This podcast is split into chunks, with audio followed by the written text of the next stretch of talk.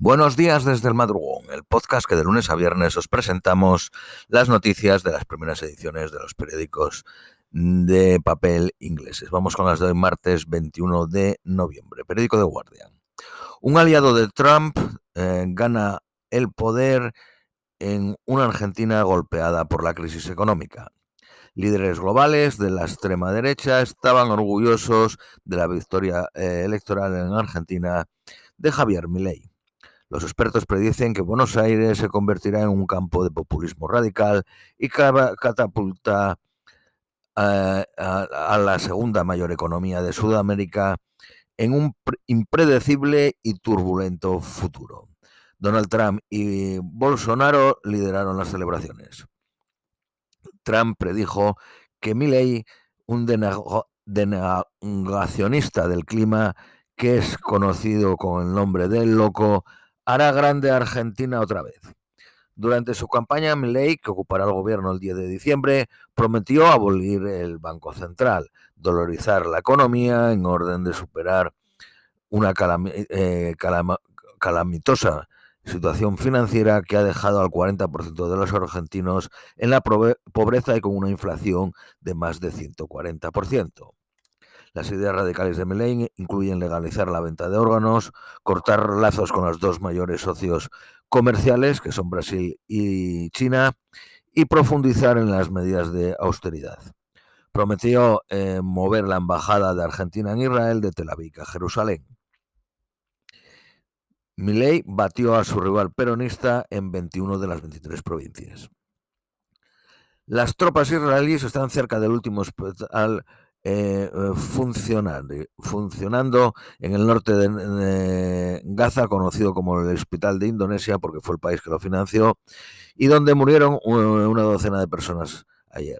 Solo el 10% de los 36 hospitales de Gaza, de Gaza permanecen abiertos.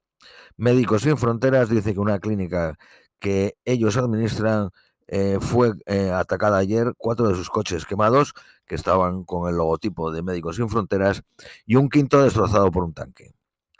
El ministro de Defensa australiano dijo que varios eh, buceadores de un barco militar han sufrido, australiano, han sufrido el sonar emitido por un buque de guerra chino en aguas internacionales de Japón. El ministro de Defensa chino dijo que China había guardado las distancias de seguridad. Un tribunal italiano ha condenado a más de 200 miembros de la mafia de la Nadrangheta en lo que ha sido descrito como el mayor juicio a la mafia en tres décadas. La pop star colombiana Shakira ha alcanzado un acuerdo con los fiscales españoles para evitar un juicio en Barcelona, acusada de no pagar 14 millones y medio de euros en impuestos entre 2012 y 2014. Tendrá que pagar una multa de casi 8 millones de euros. Zelensky nombra a un nuevo jefe médico del ejército. La ONU advierte antes de la cumbre del clima que tendrá lugar la próxima semana de la subida de 3 grados de las temperaturas. Según el periódico de Independence, son 2 grados. Los cinco, seguimos con el de Guardian. Los cinco mayores contaminantes son China, Estados Unidos, India, Rusia y Japón.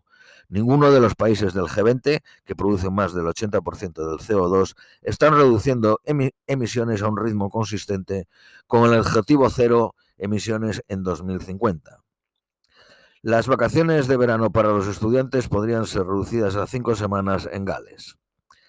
La compañía Madison Square Garden Entertainment, que había aplicado para construir una sala de, música con capacidad para 21.500 personas cerca del Parque Olímpico, ha sido rechazado por el ayuntamiento.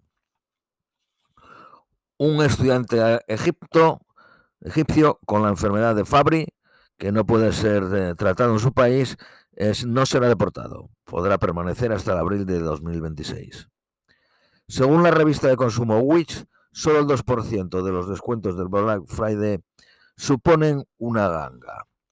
Periódico Daily Mail. Sunak ha ordenado el recorte de billones eh, de billones de libras en impuestos.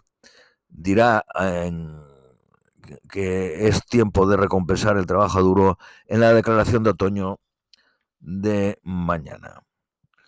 un fondo apoyado por Abu Dhabi tomará el control del periódico Telegraph. Un francotirador ucraniano ha informado de haber matado a un soldado ruso a una distancia de 2.36 millas. El anterior récord estaba en 2.15 por un canadiense en Irak en 2017. Periódico Daily Telegraph. Un nuevo inhalador que usan los asmáticos podría reducir un 90% las emisiones. Sudáfrica planea, está planeando eh, retirarse temporalmente de la Convención de Refugiados de la ONU y por tanto poder restringir la inmigración. En una población de 62 millones en Sudáfrica hay 2.400.000 inmigrantes. Periódico de Independent. A los 41 trabajadores indios atrapados en un túnel que había colapsado y que llevan nueve días allí, se les ha dado antidepresivos. Y por último, las previsiones para hoy máxima de 11, mínima de 4. Esto es todo por hoy. Os deseamos un feliz martes y os esperamos mañana miércoles.